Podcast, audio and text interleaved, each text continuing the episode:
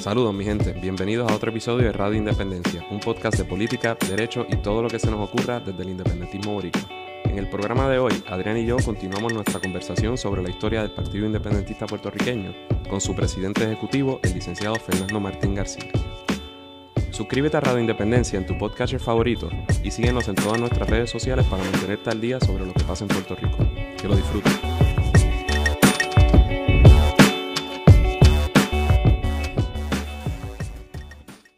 Seguimos hablando. Entonces, mencionó a Culebra. Y, un poco esto eh, es bien a principios de los 70, ¿verdad? Ya vamos más o menos por décadas. Y queríamos que nos hablara un poquito de, esa lucha para sacar a la Marina de Culebra, en particular, cómo se dio, por qué y qué rol jugó el PIB. Bueno, yo ahí no te puedo dar todos los detalles que, que, ustedes querrían, otra vez, porque eh, yo eso lo vi a cierta distancia. Eh, acuérdense que a ustedes les es difícil recordar el mundo donde no había internet. Y por lo tanto, yo, cuando yo estaba en Boston, una vez al mes, de, de mi casa me mandaban un sobre Manila grande lleno de recortes de periódico que, estaban con unos ataches que mami le ponía para yo por fecha tener una sensación de cómo se habían ido desarrollando las cosas. Las llamadas telefónicas, eso era la época donde después yo, nosotros nos comunicábamos con Puerto Rico una vez cada 15 días y era cuando uno hablaba duro por el teléfono, porque si no hablaba duro como no te oían. Eh, y, así es que eh, era una sensación de distancia de verdad. Eh, que uno se enteraba y después cuando lograbas ir a Puerto Rico, aunque tú fueras a estar dos semanas en Navidades, ahí te empapabas un poquito, pero luego te volvías a desconectar. Eh, ahí esa decisión de lo de Culebra fue una decisión políticamente muy sabia de parte de, de, los que la hicieron. Eso fue un proceso donde pues Rubén fue realmente el, el, espíritu que movió ese tema de, de Culebra. Eh, y, logró además el, apoyo de otros y era por los abusos que tenía la Marina en Culebra de bombardeos. Si en Vieques eran molestosos en una isla tanto más grande, imagínate el caso de, Culebra. Eh, y, eso ayudó a proyectar a Rubén a un nivel nacional por encima del independentismo que lo conocía. Eh, y, Rubén entró por acumulación a pulso en las elecciones de 1972 con un chorro. Un chorro de votos. Eh, y el partido además quedó por primera vez desde 1956 inscrito por los votos. Eh, por los votos a la gobernación, porque claro, aquí el esquema... Claro, que la gobernación era Noel Colón Martínez, eh, Rubén entra al Senado, a la Cámara entra Gallizá, ah, eh, y, también en la Cámara, por ley de minorías, entró... Luis Ángel, Torres, así es la cosa.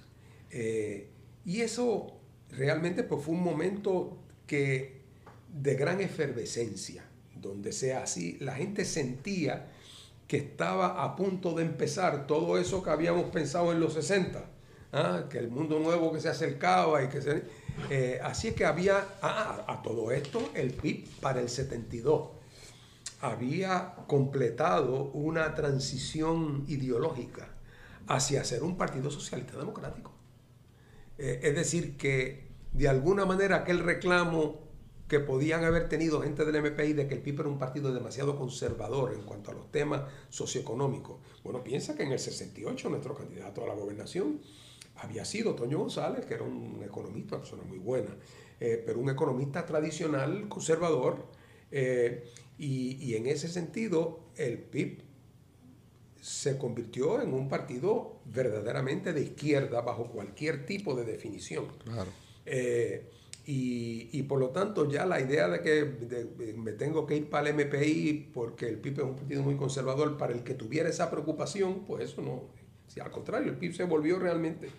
Y eso, eso fue un, momento espectacular en el, en el 72. Pero claro. Duró poco. duró poco porque pasa como pasa. Eh, que eh, las derrotas tienen, jamaquean y, producen recomposiciones, pero los triunfos también. Eh, Entonces había quien pensaba, muchachos, si, si logramos esto ahora, nuestro potencial es el cielo. Así es que los que creían en la posibilidad de tomar el cielo por asalto empezaron a manifestarse. Eh, yo siempre recuerdo que eh, Tomás Borges me dijo una vez, Fernando, tú sabes cuando yo dejé de ser marxista, dejé de ser marxista-leninista. Y yo le dije, dígame, comandante.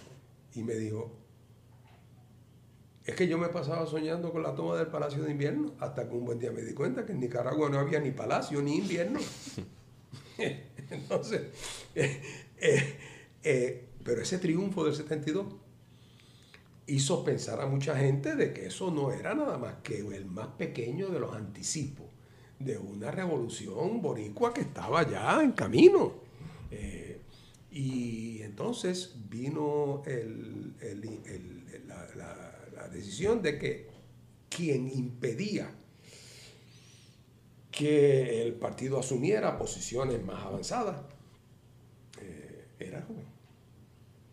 Eh, que Rubén era una especie de rémora, porque si bien es cierto que había escrito su librito sobre el socialismo democrático y que sé yo cuánto, pero que Rubén en la práctica era demasiado autoritario, que sé yo qué, y es que, claro, había mucha gente que ahora, mientras no había nada en la casa, mientras no había dónde sentarse, pues todo el mundo se sentaba en el piso.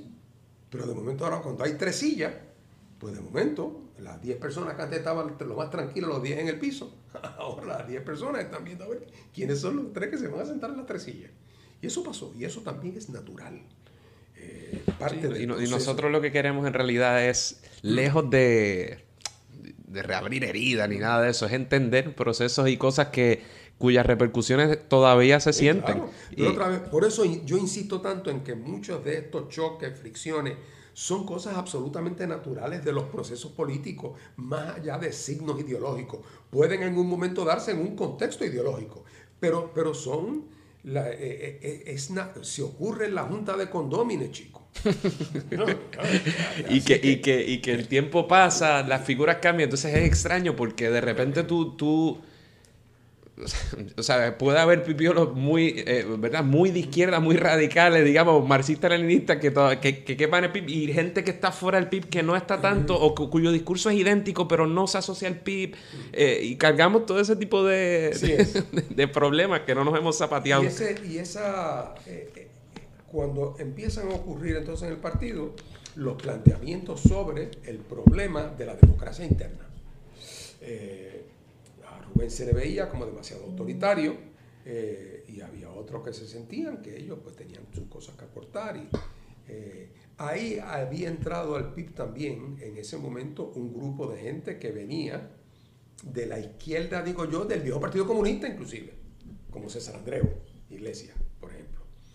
Eh, y, y, entonces hubo una gente que, que pensó que este era el momento de, bueno, quedarse con el PIB o, convertir el PIB en un instrumento para, otro, para lograr otras cosas eh, y para radicalizarlo ideológicamente.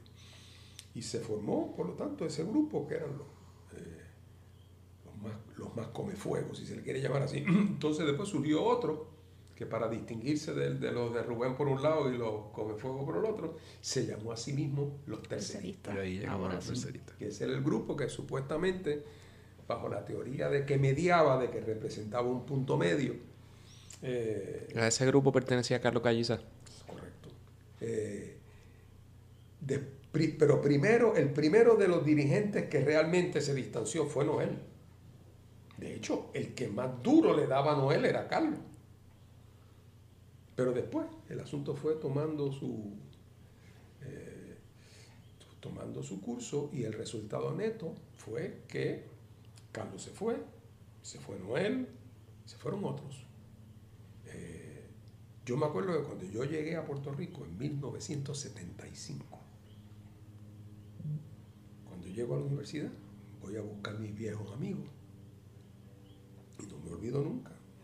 Uno que ya era entonces profesor de ciencias sociales, pero había sido estudiante conmigo antes. que yo le pregunto que cómo están las cosas en el PIB. Y me dijo, Rubén se quedó con los brutos. No me olvido nunca. Rubén se quedó con los brutos. Investigando para esta entrevista, yo me enteré de que se le llama, de que de eso que usted acaba de decir, que en algún momento dado alguna gente le llamaba Rubén y los brutos. Así es. No, nunca había escuchado eso, me enteré esta era semana. que los inteligentes, los universitarios, los marxistas, los que estaban en la cosa, que esos estaban en otra cosa, y que Rubén se había quedado pues con los de Jayuya, con los de Orocovi, con, con los de Peñuela, con los de Patillas, con, con, con el gilbertismo. Pero, pero y es que no quisiera dilatar la, la discusión, pero qué cosa rara, porque sin embargo usted le pregunta a cualquier persona por ahí en este país y le van a decir lo contrario. Le van a decir que el PIB, eh, ah, si de algo padece es que es un partido de elitista y le reconocen que todos son brillantes. Y yo creo que tenemos que, en el PIB hay de todo y su liderato, ya, a mí, me- yo soy pipiolo y, y les respeto mucho y creo que tienen una capacidad, pero eh, se compone de una diversidad de personas muy distintas, como, como es lógico que sea. Eh, pero qué raro que, que, ah, fuera Rubén y los brutos cuando la percepción generalizada en Puerto Rico es todo, lo contrario. Y entonces eso, pues ahí las aguas fueron buscando su nivel. Todo ese grupo que se distanció, entre la, pasa como siempre, en todos los grupos hay gente, los buenos, los malos y los regulares. Así. Eh, los motivados por los ideales más puros como los motivados por los resentimientos más mezquinos. Eso otra vez así pasa en la vida en todos sitios.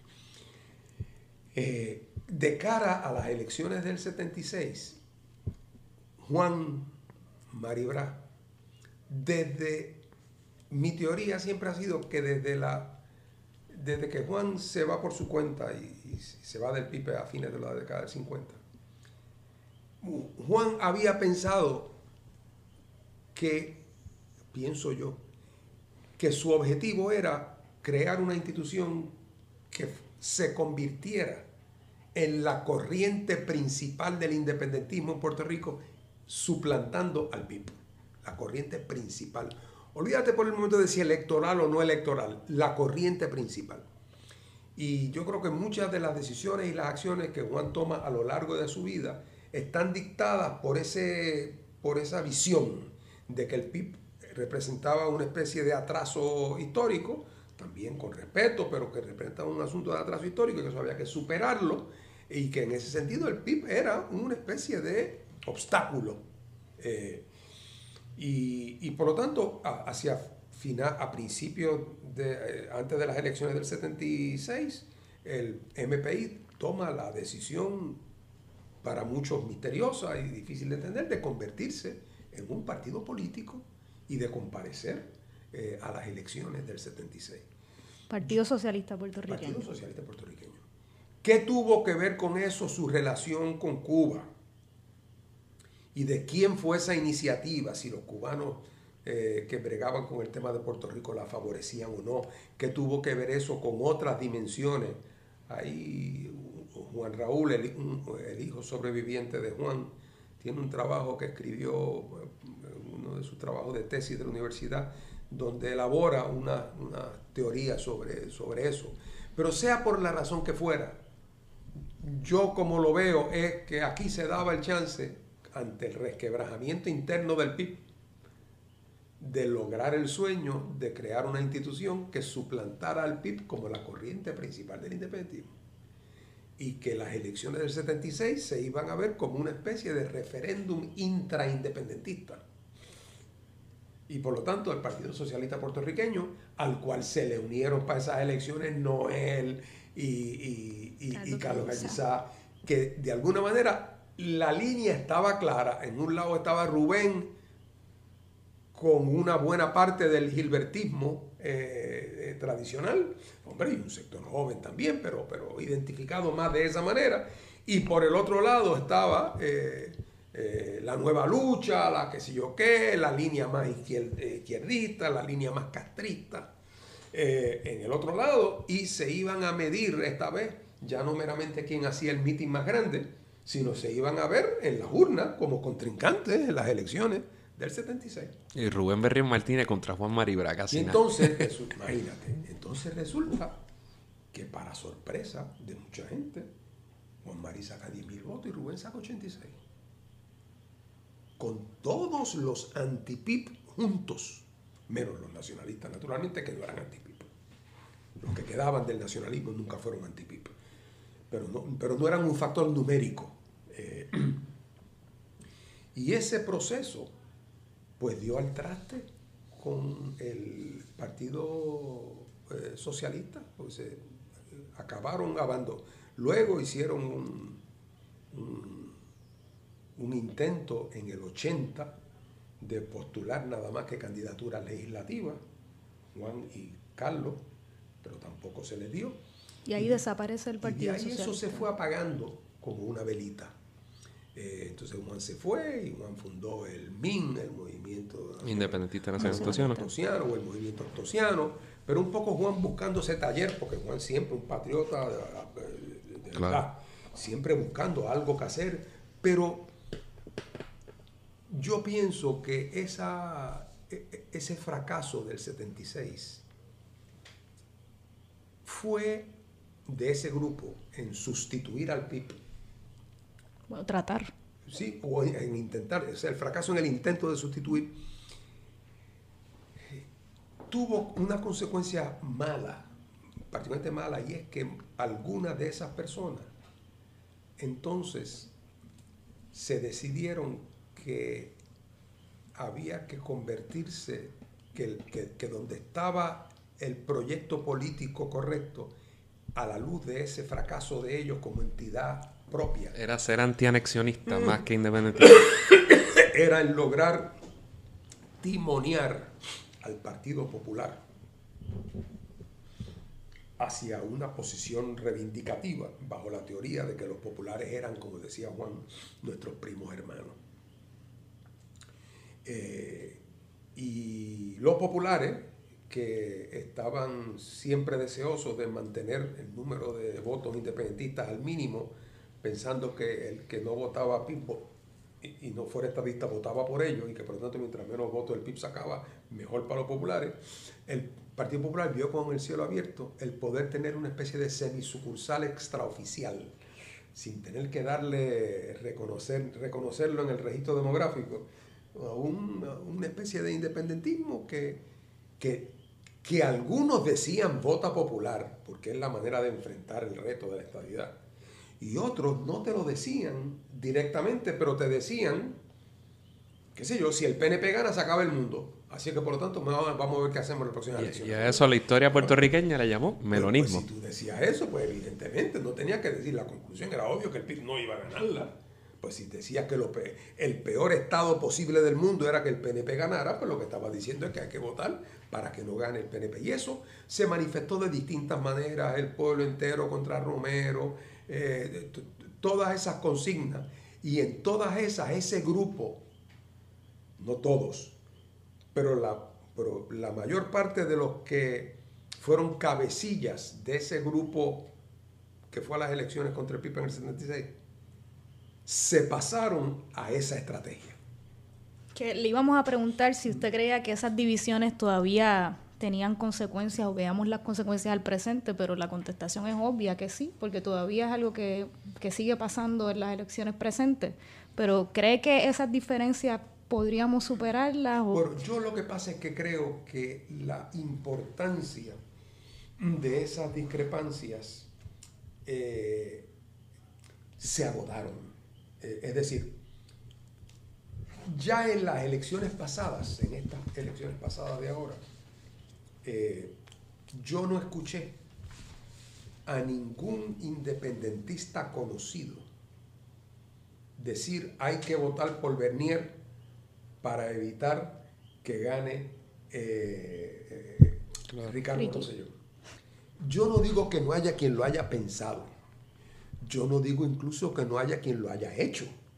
Pero ya nadie se atreve a decirlo. Y da- Porque todavía hace 30 años tú podías decir, oye, quizás aquí hay una posibilidad de ir moviendo. Además, para eso, para poder elaborar aquella teoría del melonismo, primero elaboraron la teoría de que la estadidad era algo, era que los americanos querían convertir a Puerto Rico en un estado y que había lo que ellos le llamaban entonces una conspiración anexionista. Claro, eso es cuando Rubén da aquel famoso discurso diciendo que eso de la estadidad es un fantasma. pero había quienes le convenía propagar la idea de que la estadidad no solamente era posible, de que la estadidad, los americanos querían hacer a Puerto Rico Estado, en cuyo caso, obviamente, cualquiera que se opusiera, pues había que alinearse detrás de él. O sea, que era una manera de justificar el, porque si la estadidad no es posible, y la estadidad no solamente no es posible, sino que, que los americanos le están huyendo como el diablo a la cruz, el argumento de vota por mí para que no venga la estadidad se vuelve un argumento muy flojo, muy débil. Eh, así que el paso del tiempo que primero mostró que no había tal conspiración eleccionista, sino en todo caso todo lo contrario.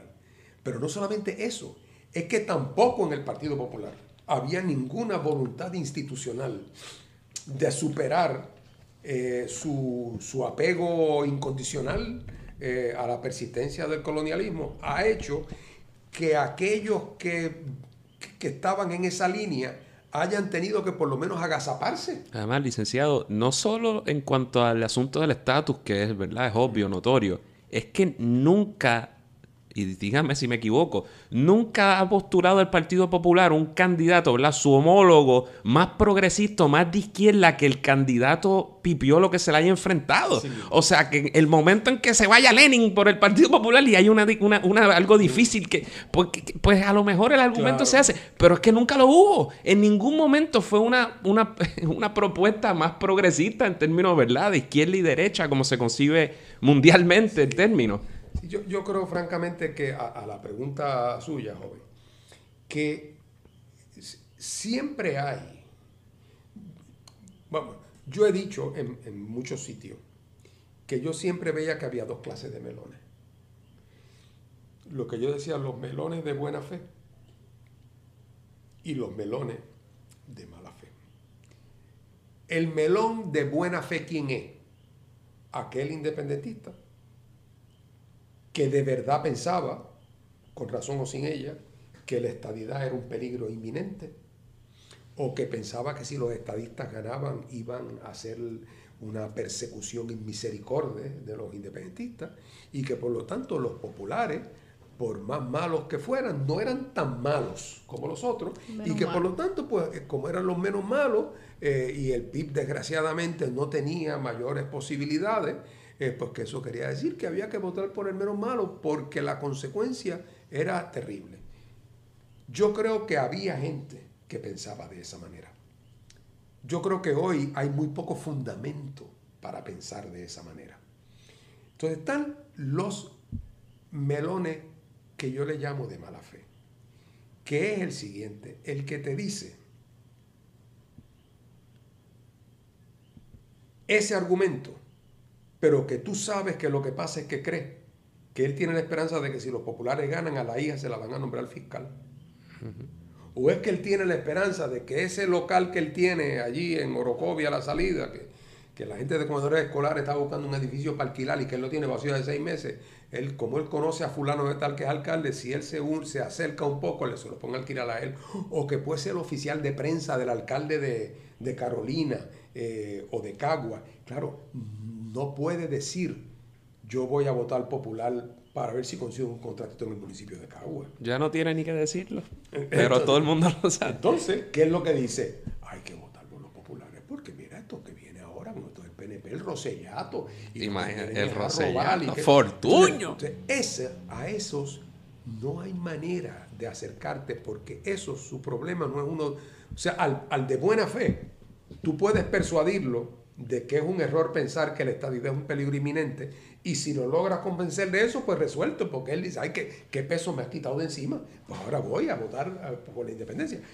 Pero el otro no, porque si agotas todos los argumentos, todos, y de todo lo convences, él te va a decir, es que Rubén, o es que María de Lourdes, o es que Juan. la discusión siempre te mira con Rubén. Ah, y, y, entonces uno, uno puede distinguir si los conoce con bastante claridad entre unos y otros. Y yo pienso que el fenómeno del melonismo de buena fe es casi ahora una, eh, una especie en vías de extinción. Sí, iba a decir, yo creo que no, he, tenido la oportunidad de conocer un melón de buena fe. no, y para un poco... Un momento, claro, ¿dónde los había? Claro. Ahora, de los otros, Sí. Buen número. Y, y un poco para culminar este tema ya, al que le dedicamos bastante, eh, yo, ¿verdad? Yo sí conozco un montón de gente que no milita dentro del PIB eh, y que son independentistas y, y, personas que también han tenido ciertas diferencias con el, PIB, con el PIB, incluso familiares, y que han contribuido mucho a, ¿verdad? En distintas facetas, ya sea a, a, tratar de adelantar la lucha por la independencia u otras causas en las que creen. Eh, o sea que ha habido, ciertamente ha habido otros grupos, particularmente el PSP, que, al que le dedicamos mucho, yo creo, por lo menos yo hablo por mí, en, reconocimiento de que dentro de los muchos intentos que ha habido, mm. eh, tuvo, tuvo un rol, ¿verdad? Y, particularmente la figura de don Juan Maribra, a quien muchísimo, muchísimas personas en Puerto Rico quizás ven como nosotros los pipiolos vemos a Rubén Berrión Martínez. Eh, así que nada. Eh, oye, y cientos y cientos y cientos de militantes valiosos que fueron objeto de discrimen, que cogieron eh, palos y persecución, eh, valientes defensores de independencia de Puerto Rico. O sea, de eso no cabe la más mínima duda. eso, es una. Eh, eso es así. De hecho, yo lo que digo, y lo digo siempre porque hay quien a veces pierde la perspectiva. Los independentistas puertorriqueños tenemos que reconocer que las diferencias entre nosotros han sido pocas. En Palestina se matan unos a otros. en Irlanda, en muchos otros lugares. Eh, las luchas en Irlanda, en Nicaragua. El sandinismo era tres pedazos que se vinieron a unificar con el poder y con el correr de los años se volvieron a convertir en los grupos que originalmente eran. Eh, el, gran líder histórico del, del, farabundo Martí fue matado por una facción en el partido. O sea, eh, aquí en Puerto Rico lo más que ha habido son unas palabras subidas en un momento dado, una noche en la barra con el abogado. y, para de y para de contar. Y así que nosotros a veces también a veces como que perdemos la perspectiva eh, y tendemos a pensar que, o sea, yo no tenía ninguna duda de que, de que Rubén iba a despedir el, duelo de Juan, porque Juan lo quería. Juan quería que, lo, dejó dicho, quería que Rubén despidiera su duelo. eso no vino a decir la familia. Eh, ¿Por qué? Porque por encima de sus diferencias, que fueron muchas, siempre había el reconocimiento de que habían dos visiones en esto, en ese sentido, como don Gilberto y, y, y, Por eso precisamente que usted habla ahora de perder la perspectiva, es que a nosotros nos gusta tocar este tema, porque hay muchas cosas eh, que surgieron quizás en esta época y jóvenes como nosotros no estamos ni siquiera al tanto de las interioridades que estuvieron pasando y, seguimos repitiendo este comentarios que, que, no conocemos en realidad. Y, yo tengo además la impresión... O prejuicio. Yo no soy un conocedor de esto, pero pero sí sé que todos aquellos eh, esquemas de COINTELPRO. Que lo discutimos aquí en un episodio sobre el carpeteo. Eh, pues eh, entre las cosas de COINTELPRO hubo varias iniciativas de promover peleas, chismes y desencuentros. Divide y vencerás. Cosa que también es típica. Claro. Típica. Así es que. Por eso mismo seguimos arrastrando. Pero la realidad del caso es que de los movimientos de liberación que yo conozco, cuando uno los ve, no en su momento de gran auge, donde todos están unidos, como pasa siempre, eh, pero que en su momento, a lo largo de su desarrollo, las discrepancias. Mira, si el partido, si el PNP fuera un partido del 5%, habría 12 grupos. ¿Por qué? Porque el poder o la cercanía al poder es un pegamento. Es un pegamento. Pero mientras el poder se ve como una cosa lejana o remota, la tendencia de cada cual actuar conforme a su particular criterio y, sentirse incómodo sometiéndose a la determinación de otro a cambio de nada, eh, tiende a... Claro, y además el PIB juega en un terreno político brutalmente, brutalmente desigual. Eh, yo digo, si nosotros hubiéramos tenido, tuviéramos más suerte, tendríamos un sistema político en que, número uno, habría representación proporcional en la legislatura. Bueno, pues representación proporcional, la razón por la cual la gente vota por nuestro candidato a la legislatura es porque piensan que tienen una oportunidad de ganar, si no, no votarían. Y si tú dices contra, si, y, si vota, y, si y si votamos mucho, quizás en vez de uno podemos tener dos, pues ya hay un incentivo. O sea, no hay tal cosa, cuando el sistema es de representación proporcional, no hay tal cosa como voto perdido. Porque cada voto sirve, sacaste un por ciento, tiene un por ciento, sacaste dos por ciento, tiene dos por ciento, sacaste seis por ciento, tiene seis. O sea, incentiva que la gente... Y entonces, a nivel de la gobernación, si aquí nosotros tuviéramos un sistema de dos rondas. Claro, siempre lo he dicho. Pues entonces, la primera ronda, todo el mundo vota su preferencia. Y el que llega a tercero, camino a la segunda ronda, está en posición de negociar. Claro. Porque a dónde van mis votos en la segunda ronda, si es que quiero participar, también puedo no hacerlo. Pero si quiero, aquí yo tengo entonces, por lo tanto, la, y si además entonces en la legislatura tengo representación proporcional, pues entonces, pero el sistema de nosotros está diseñado para que los terceros partidos no tengan nada. Y para colmo de cuento, la inscripción te la plantean a base del voto a gobernador para que sacrifiques a tu mejor candidato a la posición en que no puede salir. Así mismo. Eh, eh, eh, además, la participación legislativa por vía de la, de la cláusula de minoría está condicionada al voto de la gobernación. Es el único país en el mundo donde la participación en la rama legislativa depende de los resultados que tuviste en la rama ejecutiva. O sea, todo eso es una contorsión que se hizo para desalentar y desincentivar los terceros partidos. Pues vamos, vamos a movernos un poquito de década. Eh, en los 80, no le vamos, la razón por la, que, por la cual no vamos a dedicarle mucho a los grandes esfuerzos que hizo el, representante de entonces representante del PIB David Noriega, particularmente en cuanto al asunto del carpeteo, es porque nosotros previamente le dedicamos un episodio completo al asunto del carpeteo y hablamos de, de, ese, de ese evento, de toda esa, de cómo se inició, de las gestiones que hizo el representante David Noriega, el partido eh, y todos los esfuerzos que culminaron en la en el descubrimiento, digamos, ¿verdad? En sacar a la luz pública todo este, todo este esquema de, terrorismo de Estado. Así que, y como no tenemos tiempo, pues vamos a movernos a Vieques. Eh, Vieques es, algo, es un asunto, a mí me molesta mucho como pipiolo. E, esta, con toda probabilidad, es una de las gestas, eh, de las movilizaciones más grandes que ha habido en Puerto Rico en tiempos recientes, si no en su, historia moderna. Uno de los, de los logros para nosotros los independentistas, los logros más grandes que hemos tenido. Eh, ¿Nos podría hablar un poquito de qué rol jugó el PIB? Porque yo he llegado a escuchar recuentos de Vieques que enfatizan en la unidad de pueblo, que eso por supuesto está bien, y, un montón de factores, y ni siquiera mencionan al PIB, ni a, ni, ni, a, la figura de Rubén Berrios Martínez. Eh, y un poco me gustaría que nos hablara de eso. Bueno, mira, yo no creo que hay exageración alguna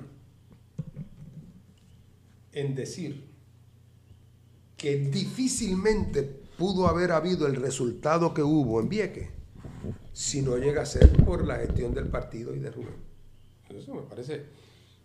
Eso no quiere decir que no hubo un montón de gente que hizo importantes aportaciones, pero la consistencia, la continuidad eh, del rol del partido fue absolutamente decisivo en llevar a los americanos a tomar la decisión que tomaron. Eh, nosotros en eso también, como pasa siempre, yo soy un gran creyente en el tema de la suerte. Eh, nosotros aquí tuvimos suerte. Eh, y, cuando uno tiene suerte, aunque uno parta de una base pequeña, uno puede, puede lograr mucho. Claro, si te quedaste en tu casa y no te moviste, aún con toda la suerte del mundo, no pasa nada. nosotros ahí nos montamos eh, en unos procesos históricos que iban caminando que permitió que el trabajo que hiciéramos se multiplicara en su, en su efecto. Eh, por ejemplo, nos vino de perilla la decisión de Clinton de detener las prácticas en lo que se hacía el estudio aquel. ¿Sabes cuánto tiempo tuvieron Rubén y los muchachos en la playa de Culebra? Creo que 10 días, 9 días. Al noveno día se lo llevaron. Otros lo dejaron un año allí. Pero no solamente eso. Yo siempre tenía el temor, se lo decía Rubén. Decía Rubén, y si aquí eh, vienen ahora, nos llevan. Es lo que yo haría, es lo que yo haría. me lo llevo en un helicóptero, lo llevo a Rubén Rhodes, lo bajo del helicóptero, a cada cual le doy una pesetita para que coja un carro público para San Juan y le digo adiós. La semana que viene vuelven y entran. Vuelvo y lo saco con el helicóptero, lo llevo a Rhodes, le doy una pesetita para que se vayan Juan. No se me ocurriría meterlo, encauzarlo ni encarcelarlo. Porque eso es lo que ellos quieren. Después de todo, la desobediencia civil como estrategia política está diseñada para que el acto de ejercicio de autoridad se convierta en uno que el país que el público perciba como, como abusivo. Claro. Cuando la persona lo que está haciendo es luchando por una causa justa de una manera que no le causa daño a nadie. Pero si no interviene nunca contigo la policía, o no intervienen las autoridades, y si intervienen, intervienen de una manera magnánima, ¿cuántas veces tú puedes coger la pesetita y volver sin que haga el ridículo? Así que mi primera preocupación es que, es que fueran a tener un ataque de sabiduría y de inteligencia y que, y que, y que fueran a hacer una cosa como esa.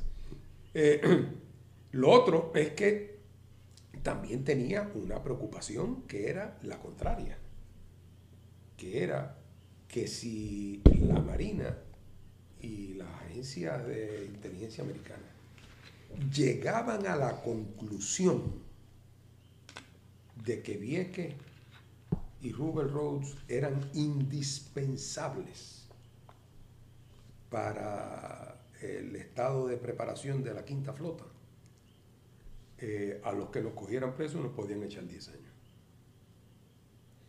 Eh, y ahí tuvimos la suerte, aunque no era suerte, eso lo habíamos pensado. Claro, no, no es suerte.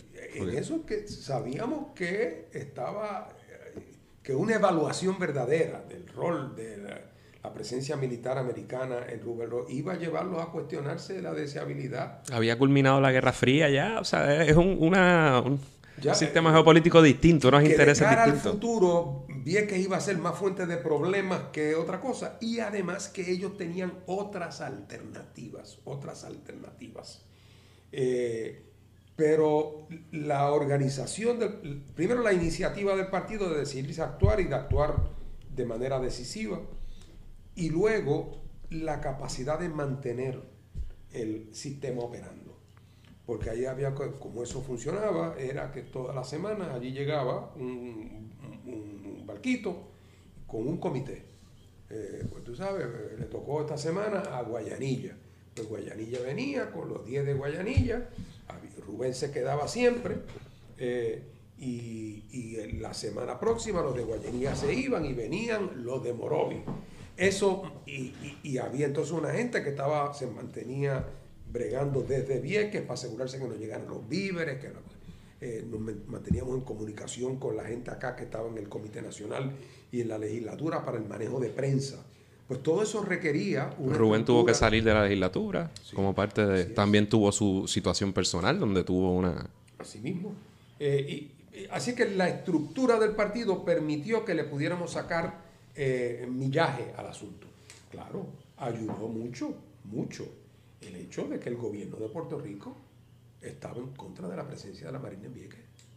O sea, se- se- sin el apoyo del go- no el apoyo a nosotros, pero sin el apoyo de- del, del gobierno de Rosselló a la campaña, eh, lo que hace que Clinton no pueda ignorar el tema es que el gobierno de Puerto Rico lo está presionando.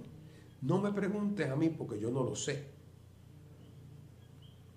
¿Qué es lo que llevó a Pedro Rosselló a asumir las actitudes que asumió y lo rápidamente que las asumió? Yo solamente te puedo dar el dato.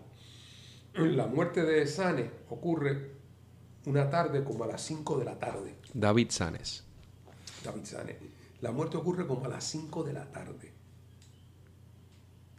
Al otro día por la mañana, a las 10 de la mañana, ya hay una carta formal del gobernador Rosselló a Clinton pidiendo el cese inmediato y permanente del bombardeo de la Marina en Vieques. ¿Qué puede haber llevado en tan poco tiempo al gobernador Rosselló a as- asumir una posición tan tajante porque no es, es el cese inmediato y permanente. ¿Quién, eso solamente lo hubiera dicho un independentista. Sí, lo hubiera arrancado un ¿De pipiolo. ¿Y por qué el gobernador de Puerto Rico al presidente de Estados Unidos en- en- de un día para otro? ¿Qué transcurrió en esas horas? ¿Con quién se consultó? ¿Qué expectativas tenía Rocío? Eso yo, yo no lo conozco. Yo tuve una conversación larga con él después, una vez, pero nunca llegamos al fondo del tema. Eh, pero eso obviamente también ayudó porque le dio un carácter nacional amplio, que otras veces en Puerto Rico, por más nacional que sea la cosa, si están los estadistas sueltos por, por un lado, lo ven como una cosa adversaria. Y aquí se dio eh, eso bien. Pero otra vez, si no llega a ver, si no llegamos a haber aprovechado el momento para asumir una actitud contundente y luego el insistir, aún después que nos, tumbaron el campamento, en seguir enviando gente cada vez que había maniobra. Ahí es que ellos se dieron cuenta que ellos no iban a poder pararlo, a menos que fuera haciendo unas inversiones grotescas y que un día, un día, una noche, a alguien de, de la gente nuestra cruzando por una de esas verjas por la noche le iban a pegar un tiro. Un guardia asustado o algo. Y que entonces el asunto se iba a complicar también. Nos ayudó mucho que la prensa mundial le dio un gran despliegue. En todos lados, en la prensa en China, en Malasia. Bueno, licenciado, años después yo estaba estu- estudiando en Salamanca y conozco un canadiense que cuando le digo que soy de Puerto Rico me dice que él, él acababa de coger una clase, era de, de movimiento revolucionario en el mundo y estudiaron el caso de Vieques. Y yo, que, que me, encantaba la referencia, pero dije, bueno, movimiento revolucionario, incluso dije, me dijo, sí, sí, este, y, no se me olvida eso, que, se que, lo que yo conociera un canadiense en España que estaba, que estaba estudiando el caso de Vieques. eh, Así que lo de Vieques fue un, mo- un momento históricamente muy feliz, porque coincidió un análisis correcto con una circunstancia histórica muy apropiada. O sea, lo de Vieques hubiera sido un fracaso absoluto eh, eh, 30 años antes.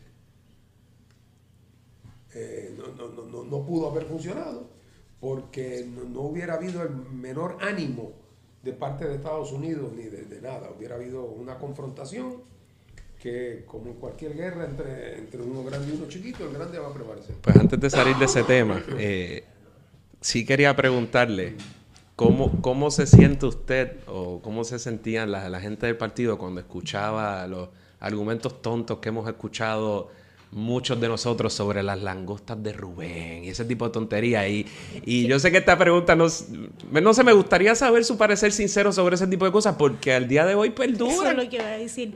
Hace, hace un par de, de días, ni semanas atrás. Ayer. Ayer fue. Ayer un... No, no, pues antes no escribir. Nosotros tenemos una página de Radio Independencia por Facebook y no sé qué noticia compartimos, una de tantas, no recuerdo ahora cuál fue específicamente, pero vino una persona a decir, sí, pero Rubén con las langostas en Vieques y nosotros, ay, bendito todavía.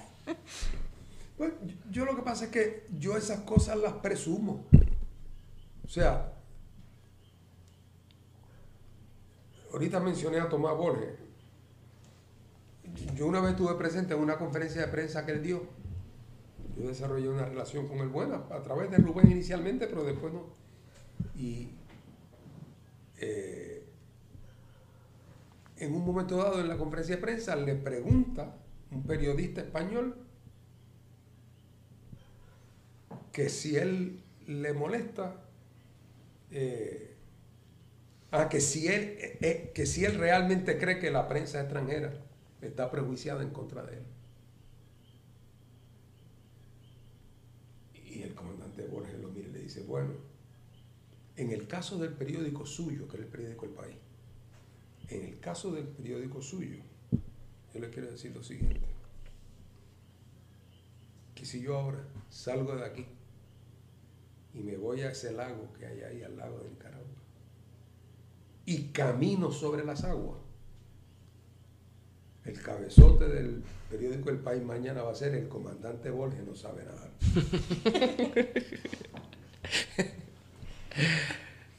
No hay manera, eh, no hay manera. Cuando se formó el, el- cuando yo trabajé en el tema de Washington, del comité Johnston, eh, que yo era senador, pero me, tocó ser representante del partido en, esa, en esos diálogos.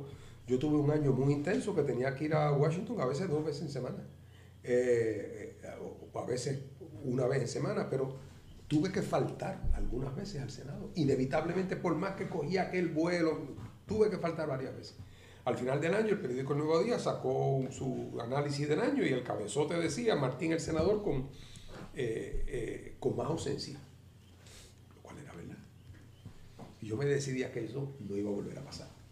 Entonces el próximo año yo hice una, cogí el avión que iba a no sé qué sitio, que salía a las 2 de la mañana, eh, este, yo llegaba a las 10, iba a la reunión, a las 3 volvía, cogía el avión para Puerto Rico, llegaba a las 11 de la noche, pero iba al Senado. No falté ni a una sola sesión. Al final del año vino el análisis del nuevo día, cabezote. Martín, senador que más dietas cobra. es así. ¿Qué pasa? O sea, eh, y así que todo eso eh, ah, eh, el mejor era uno que decía que había un túnel que conectaba con el Hotel Conquistador. un túnel y que por la noche Rubén se iba por el túnel al a comer la Qué bárbaro. pues, Ahora nos gustaría hablar de la nueva generación de líderes pipiolos, que sí existe y que hemos visto que esta nueva generación ha tomado en los últimos años un rol más activo en el, dentro del partido independentista y en la lucha independentista en Puerto Rico. Y nos gustaría saber qué les parece el trabajo, la labor que han hecho pues, algunos de estos compañeros y compañeras, como por ejemplo María de Lourdes Santiago, Juan Dalmao, Denis Márquez, Adrián González, por mencionar algunos de ellos solamente. Pues mira, yo no puedo pensar en, en, satisfacción más grande para, para mí que, que observar por ejemplo, en esas cuatro personas que tú mencionas, eh, eh, la,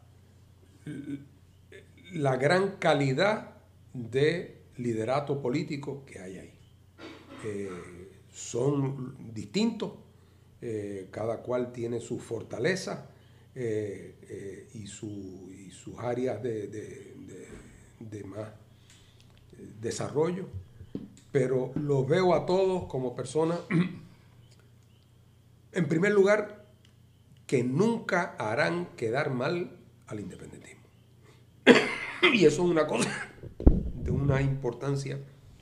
O sea, la tradición del independentismo es una cosa tan valiosa, perdón, tan valiosa, y que ha costado tanto sacrificio, tantas vidas entregadas, eh, viviendo con eh, con un gran cuidado eh, y hablando con un gran cuidado, eh, para, porque el independentismo no tiene otra cosa que el respeto que se le pueda tener. Y eso se ha ido construyendo a lo largo de los años en el partido y desde antes del partido, a base de una tradición de esfuerzo, de trabajo, de seriedad, de, compromiso. de, compromiso, de consistencia, de, de, ausencia de histeria, ausencia de, o sea, con, serenidad, eh, con inteligencia.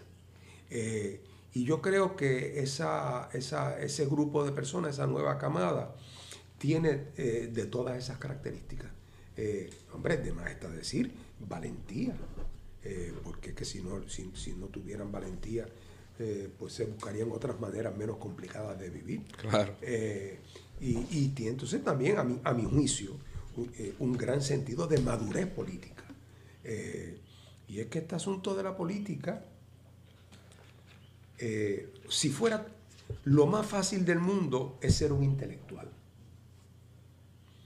Porque el intelectual solamente es responsable por la verdad de lo que dice. Entonces uno se para en la esquina y uno dice su verdad. Y eso es una importantísima contribución.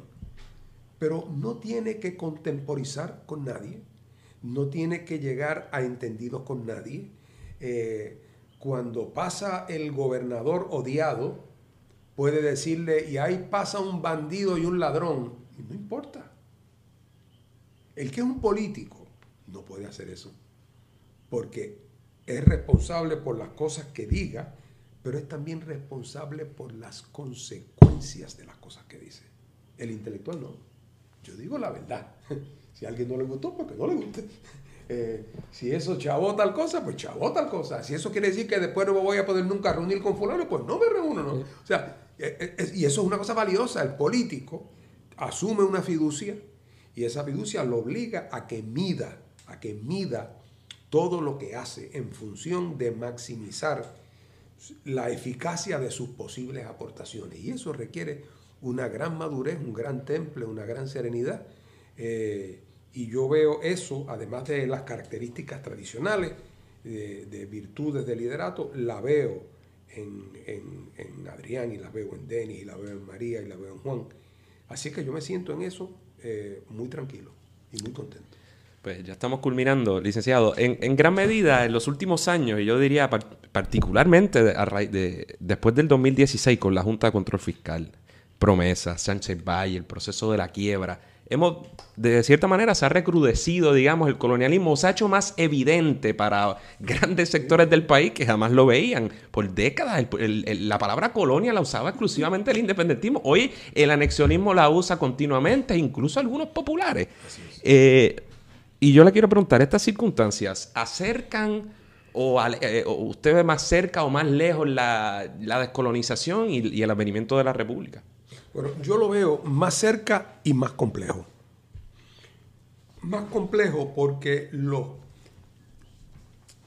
eh, los parámetros tradicionales de la lucha política en Puerto Rico, los marcos de referencia, todos están siendo desdibujados por la profundidad de la crisis que estamos viviendo en Puerto Rico, que es una crisis en todas las dimensiones económica, demográfica, social, política, eh, económica.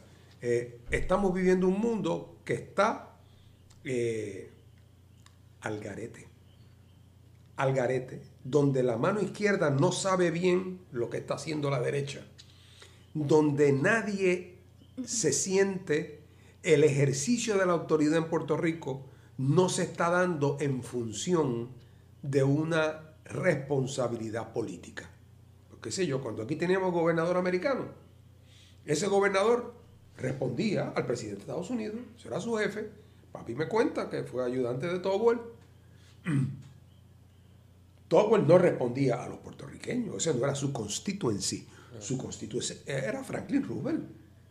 Y tenía que pedir permiso y llamaba e informaba y aquel mandaba y este argumentaba y tú, le, y tú tomabas una decisión y respondías a alguien. En este momento, Aquí nadie responde a nadie porque decir que la Junta responde al Congreso es como decir que responde eh, a la divinidad. El Congreso no es nada. En un momento dado se pueden articular unos comités otros en función de las cosas. Esa gente, ¿quién los puede votar? ¿A quién responden? Son hasta part-timers. Hay unos burócratas ahí en la Junta, la señora Yaresco, el otro. Pero esa gente todos andan, si ustedes lo ven como que parece que tienen una jorobita, es el paracaídas. En cualquier momento, cuando las cosas se ponen malas, un viernes se enteran que se van y no volvemos a saber de ellos nunca. Claro. Se llevaron su dinero y se fueron, ¿verdad? Eh, la legislatura de Puerto Rico, menos mal que la legislatura, además de legislativo, tiene una función fiscalizadora y de investigación, porque si no, estaría desocupada. El gobernador mañana dice que le gustaría hacer tal cosa, pero eso no está en sus manos. Para colmo de cuento, aún la Junta, aún la Junta, que tiene unos poderes limitados en unas áreas, todo lo que decida sobre ciertas cosas está sujeto al visto bueno de un tribunal que está interpretando una ley que nunca ha sido interpretada antes. O sea que hay en ese sentido una... Eh, cuando tú, tú, tú vas, viajas a, tu pueblo, tú eras cuando eras chiquito, Tú sabes llegar porque ahí está el palo de mango, ahí está el puesto de gasolina de Don Luis, allí está la tiendita de Sultano de Tal, más allá está la iglesia. Pero si de momento hay un huracán que voló el árbol, voló la iglesia, tú estás perdido. Pues no, tienes cómo guiarte. Y en Puerto Rico, los parámetros tradicionales la, de la política puertorriqueña están todos en plena transformación. Eh, así es que este es un momento que hay que medir con mucho cuidado. Las cosas ya se irán asentando de una manera o de otra, pero aquí todo lo estamos viendo casi por primera vez. Eh, y muchos de los acercamientos tradicionales a los problemas ya no tienen ningún tipo de, de fundamento. Eh, por eso, una de las razones por las cuales yo creo que hay tanta dificultad en movilizar gente a protestar es porque la gente intuye de a quién, a quién es que le voy a protestar. Así mismo. que, voy, mañana a protestar, pues si eso no lo decide el gobernador o que voy mañana que a la juez Suey le voy a protestar, que está sentada en Suey, a lo de la Junta, que uno está en San Francisco. Pero, y, yo sé que usted, estaría de acuerdo conmigo en que un poco lo, irónico de todo esto es que siempre fue así. O sea, el independentismo siempre denunció que el mismo, las mismas deficiencias de que padece la Junta de Control Fiscal las padece el gobierno federal en Puerto Rico, es decir, la ausencia de participación directa o indirecta de los puertorriqueños. O sea que. Pero antes, al menos, la estructura decisional federal sobre Puerto Rico tenía pies y cabeza. Ahora, esa, esa misma estructura de toma de decisión federal por la mediación de la Junta por un lado y el Tribunal por el otro, está también muy alterada, no, no, no, no, fluye. Más concentrado, digamos. Porque, y es porque los instrumentos que se han generado para atender esta crisis, por, particularmente el elemento de la Junta, es algo que no ha logrado cumplir su propósito. Por, primero, porque su propia constitución, si tú te lees la ley promesa con cuidado, me viene a la mente aquella famosa cita en su libro de José Julián Álvarez, cuando decía que un camello es un caballo diseñado por un comité. la manera, el historial legislativo de cómo se viene a constituir la Junta, quiénes los nombran y quiénes están detrás de cada nombramiento, eso es una historia de terror.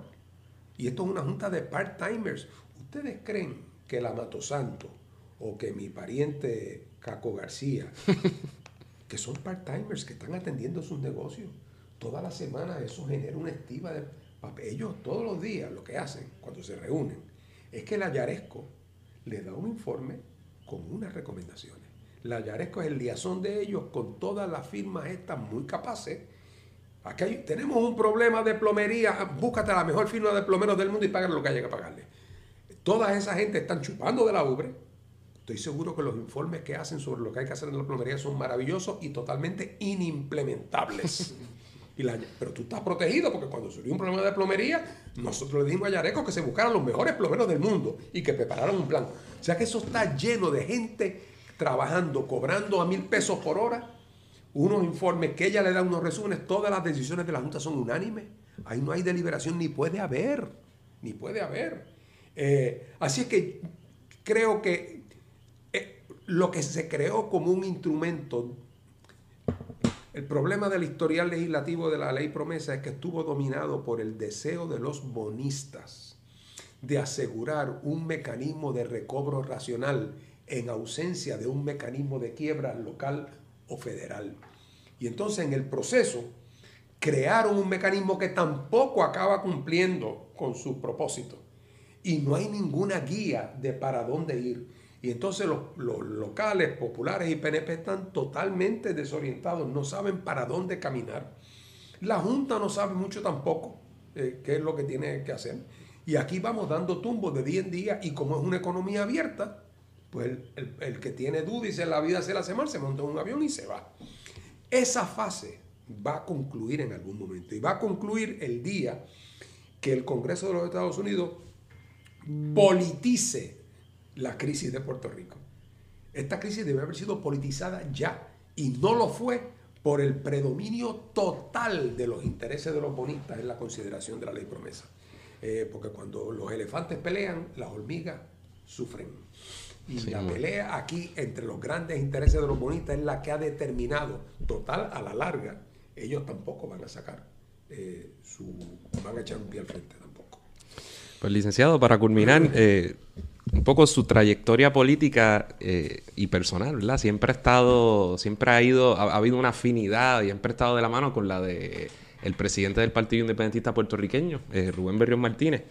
nos gustaría un poco que nos expresara, si puede, cómo es esa relación suya y, y no solo suya personalmente, sino en términos históricos, qué, digamos, qué posición usted cree que, ¿Qué ocupa la figura de Rubén Berrión Martín? Mira, yo conocí a Rubén eh, en 1968. Yo estaba trabajando como estudiante de la UPI en la inscripción del PIB. Y me tocó inscribir eh, por la calle Bolívar abajo, antes que hicieran eh, el expreso por ahí, ahí había un arrabal. Y ahí yo fui con dos amigos, estábamos recogiendo firmas y los notarios que venían a notarizarnos las cosas eran Rubén Berrío y Jorge Segarra, que eran dos jovencitos abogados eh, del, del, partido. Eh, en el 64 lo había visto en un meeting en la placita del condado. Estaba estudiando en Inglaterra, vino a Puerto Rico ese verano y, fui a un meeting en la placita y lo escuché.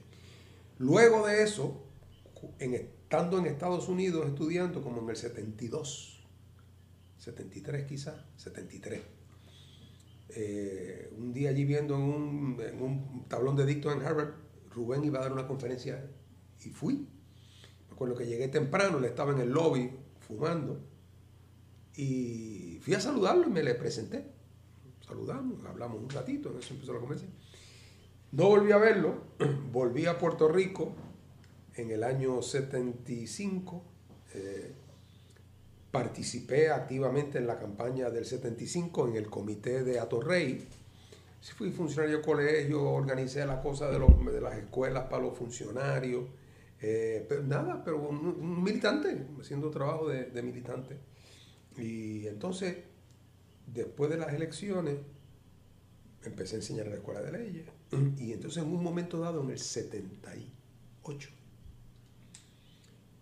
la oficina de al lado mío era la oficina de don Raúl Serrano, eh, que era el profesor de Derecho Constitucional de la universidad y muy allegado a Rubén, un, consejero del PIB, un hombre muy capaz. El suegro de Carlos Gorrín. Y entonces al partido lo invitaron a hacer un programa de televisión que se hacía en Public Television en Estados Unidos, que se llamaba The Advocates. Y la estructura del programa era que se cogía un tema, favor o en contra del bombardeo de Gaza. Entonces se estructuraba en equipo. Tú ibas, había un abogado y un testigo por cada equipo. Entonces, pues tú hacías tu presentación, sentabas a tu testigo, le hacías el directo, yo le hacía el cross, y entonces yo después venía, hacía mi opening, sentaba a mi testigo, eh, le hacía el directo, tú le hacías el cross, y al final de eso, pues había como un jurado y una cosa. Entonces, ese programa lo, lo, dirigía aquel que fue gobernador de Massachusetts, eh, bueno, que fue candidato a presidente, eh, y en el Kennedy School, de donde yo me había graduado de mi maestría. Y, entonces querían hacer un programa sobre la independencia de Puerto Rico. Y querían que Rubén fuera el testigo de la independencia. Y le pregunté, querían que llevara un abogado. Rubén quería que don Raúl fuera con él. Pero don Raúl, que estaba medio enfermo, le dijo, yo no puedo. Pero mira, aquí acaba de llegar a enseñar un muchacho que, por cierto, estudió leyes en Harvard y estudió una maestría en el Kennedy School, que es abogado y que habla inglés perfectamente bien, eh, que, que, vota PIP y fue funcionario del colegio del PIB. Eh, yo te recomiendo que lo entrevistes y si te conviene, que, pues, que te lo lleves de abogado para allá. Entonces Rubén me citó al partido, yo lo conocí, ya me, le recordé que nos habíamos visto aquella vez, yo no creo que él se acordaba. Eh, y entonces, pero nada, Rubén me dijo, después hablamos un rato y me dijo que estaba bien, sí, que pues, nos íbamos tal día. Y, entonces pues nos fuimos y, la filmación de ese programa tomaba tres días. Así que nos tuvimos que quedar dos días en Cambridge. Eh, y, y filmábamos y había un ensayo y de qué sé yo qué, qué sé yo cuánto, y estaban los otros. Y, y así que nos pasamos esos tres días básicamente juntos, los tres días entre hueco y hueco y conversando, tomando café, fumando. Y, y yo creo que desde entonces, yo creo que no han pasado desde entonces 24 horas que no hayamos estado en contacto en algún momento. Eh, cuando yo vine de Puerto Rico, ya él tenía en mente, me quería que yo dirigiera la comisión que hiciera el programa del partido para las elecciones del 80. Y ahí entonces yo me, ahí empecé yo a ir al partido prácticamente todos los días a trabajar en la comisión preparatoria de eso. Eh, Fui candidato a la Cámara incluso en el 80, cuando todavía no había candidatura única. Eh, y, por ahí seguimos. Eh, y hemos sido muy cercanos desde entonces. Eh, y ha sido una relación muy buena. Rubén es una persona complicada y puede ser difícil, pero yo creo que no hemos tenido un sí ni un no en 40 años y opiniones distintas sobre cosas, pero nunca hemos tenido ningún roce, nunca. Eh, y lo que hemos tenido, yo siempre lo describo, hemos tenido como una especie de, como una larga conversación eh, que lleva 40 años. y, y Rubén ha sido un personaje en nuestra historia de una... Rubén ha sido el, la bujía, eh, porque el rol más importante del liderato eh, es, la, es el generar entusiasmo y el de proveer dirección. O sea, mientras más oscuro esté el camino, más importante es alguien que lleve una antorcha. No, siempre tiene que pegarla, eso no, no tiene que ver, pero tiene que haber, y siempre tiene que haber una disposición a la actuación, a la acción política, eh, y un compromiso con, con, la causa y un, un nivel de exigencia propio y con los otros. Y eso no es nada de fácil, es un trabajo esclavizado. Pero Rubén, la gente, la gente que ha dado lo mejor de sí por esta lucha, que no lo hubiera hecho si Rubén no los hubiera estimulado y no los hubiera en algunos casos hasta forzado, en algunos momentos. Eh, y por eso ha estado tanto tiempo, como decía otra vez, en la última cita que les hago del comandante Borges, cuando alguien dijo que porque Rubén llevaba tanto tiempo en el liderato del independentismo puertorriqueño, Tomás dijo porque se despierta más temprano y se acuesta más tarde. Pues yo creo que eso es todo. Le queremos agradecer profundamente el que haya estado con nosotros. Nosotros sabíamos de antemano que desde que conversamos con, con nuestras amistades mutuas, ¿verdad? Y les dijimos que íbamos a tener a Fernando Martín, sabíamos que, que tenía que ser una entrevista larga porque hay mucho conocimiento aquí y conocimiento no solo teórico, sino personal. Eh, si bien Rubén Berrios Martínez, ¿verdad? Es el líder máximo del Partido Independentista puertorriqueño, yo, algo me dice que el propio Rubén diría que usted quizás es su arquitecto intelectual o, ha jugado un rol así. Noto un, eh, admiración hay para hacia, ¿verdad? El liderato entero, pero... quizás yo, quizás yo hubiera sido un, colaborador más eficaz de Rubén de lo que he podido ser si tuviéramos eh, más conflicto. Eh, y porque yo pienso que Rubén y yo tendemos a, yo no sé si es porque ya la relación es tan, ya nos terminamos las oraciones, eh, porque realmente hay un elemento ahí ya de pensamiento que hemos convertido en una especie de pensamiento compartido sobre distintas cosas. Y por lo tanto a mí no me es nada difícil predecir qué va a pensar Rubén sobre X, Y, Z. De mil en cien me puedo equivocar, pero en general no. Eh, pero también eso quiere decir que, muchas veces el, clash es eh, a veces necesario para que la gente cambie, cambie de carril en cierto momento. Pues no, no, lo ha habido, pero claro, a Rubén no le ha faltado conflicto con, otras personas, así es que después de todo.